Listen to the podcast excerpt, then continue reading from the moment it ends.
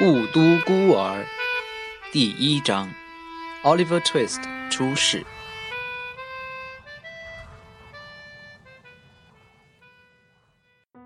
英格兰某镇，具体名字不便明说，我也不想给他起个假名儿。镇上有许多公共设施，其中之一是旧时多数市镇，无论是大的市镇还是小的市镇，普遍设立的。那就是平民教养所。某年某月某日，确切的日期无需赘述。反正，在故事的目前阶段，对读者也是无关紧要的。这家教养所里添了一条小生命，他的名字已经在本章的标题里出现过。接生的是一名教区大夫。孩子来到这充满苦难的世界上之后，究竟能不能存活到拥有一个名字，在很长时间里是一件令人怀疑的事儿。倘若他活不到那个时候，这部传记很可能根本不会问世，即便问世，也只有两三页篇幅。要是那样，他倒能具有无可比拟的优点，成为古今英外的文学作品中最简短。最忠实的传记精品。我无意认为生在教养所这件事儿本身是一个人所能碰上的最让人妒羡的好运气。然而，我确实觉得对 Oliver Twist 这个特定人物来说，这真是一件大好事儿。事实上，为了让 Oliver 运用自己的呼吸器官，大家可是费了一番功夫。呼吸是一件很累赘的事情，可是为了轻松自如的活下去，我们又非呼吸不可。在一段时间里，他躺在一块小垫子上，嘘嘘的喘着气。这个世界和那个世界都想把他夺到手，而优势显然是在后者。在这短暂的时间里。倘若 Oliver 身边围满细心照料的姥姥奶奶、心急如焚的姑姑姨姨、经验丰富的护士、医术高明的大夫，那么他势必顷刻丧命，这是毫无疑问的。幸好他的身边没有这类人物，只有一个穷苦的老婆子和一名教区大夫。而老婆子又难得配几道一点啤酒，喝得迷迷糊糊的。大夫也仅仅根据合同才来例行公事。奥利弗跟大自然进行了生死搏斗，经过几番拼搏以后，结果明朗了。奥利弗吸一口气，打个喷嚏，哇的哭出声来，张开嘴巴向教养所里的人们宣布：教区。又背上了一个新的包袱，他哭得很响，这是估计得到的，也是合情合理的，因为过了远远不止三分十五秒的功夫，这男婴才好不容易拥有声音这个最有用的工具。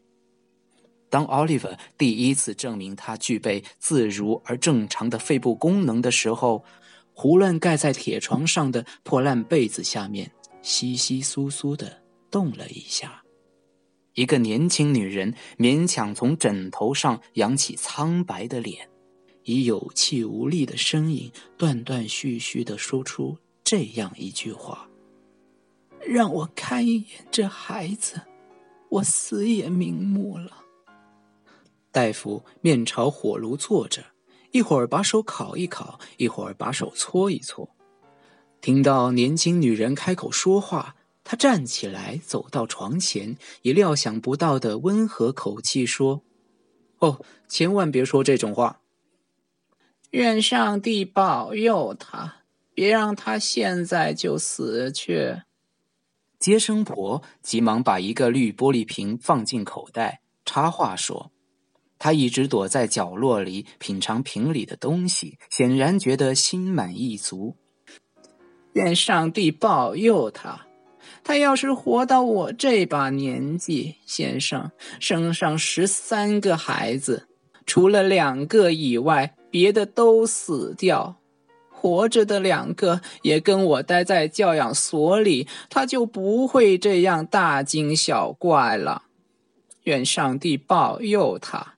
想想做妈妈是什么滋味，瞧瞧这可爱的小宝宝，想一想吧。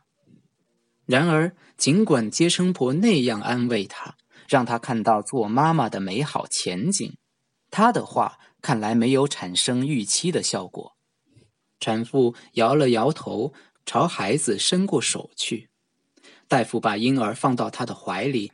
他用冰凉苍白的嘴唇热烈地吻了几下婴儿的前额，然后两只手抹了抹自己的脸部，瞪大眼睛四下里望了一眼，打个哆嗦，身体往后一仰，死了。他们揉他的胸口，搓他的两只手，按他的太阳穴，但是血液已经永远停止流动。他们又说了几句鼓励和安慰他的话，他们说的太迟了。他走了，Thingy 太太。大夫最后开口说：“啊，可怜的人儿，他走了。”接生婆说着，拾起绿玻璃瓶上的软木塞儿。他刚才俯身抱孩子的时候，把瓶塞儿掉在枕头上了。可怜的人儿，要是孩子哭得厉害，请别介意派人来叫我，婆婆。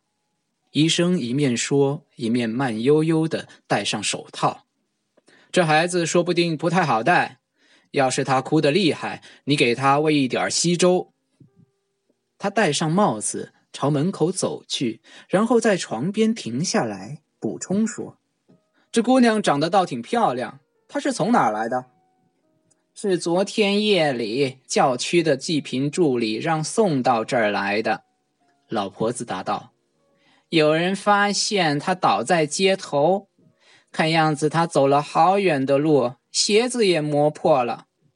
不过他打哪儿来，上哪儿去，谁也说不清楚。”大夫朝尸体俯下身去，拉起他的左手，还是老一套。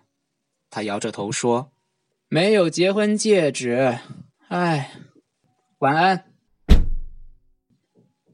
大夫出门吃晚饭去了，接生婆又从绿瓶子里喝了几口，然后在壁炉跟前儿一把矮椅子上坐下来，着手替婴儿穿衣服。衣服的威力是多么大呀！小 Oliver Twist 特为此提供了一个卓越的例子。到这个时候，他还一直裹着毯子，裹在毯子里，谁也看不出他究竟是贵族的孩子还是乞丐的孩子。哪个聪明绝顶的旁人也很难断定他确切的社会地位。而现在，他被套上那件因反复派同样用场而发了黄的白布衣服，还做上标记，挂上标签。他的身份顿时一清二楚，他是一个教区的孩子，一个平民教养所的孤儿，一个半饥半饱的苦命人，一个要在吃拳头、挨耳光中过日子的人，一个众人鄙视、无人同情的人。奥利弗起劲儿的哭啊！他要是知道自己是个孤儿，一生的命运掌握在教区干事和济贫助理的手中，说不定哭得还要响一些。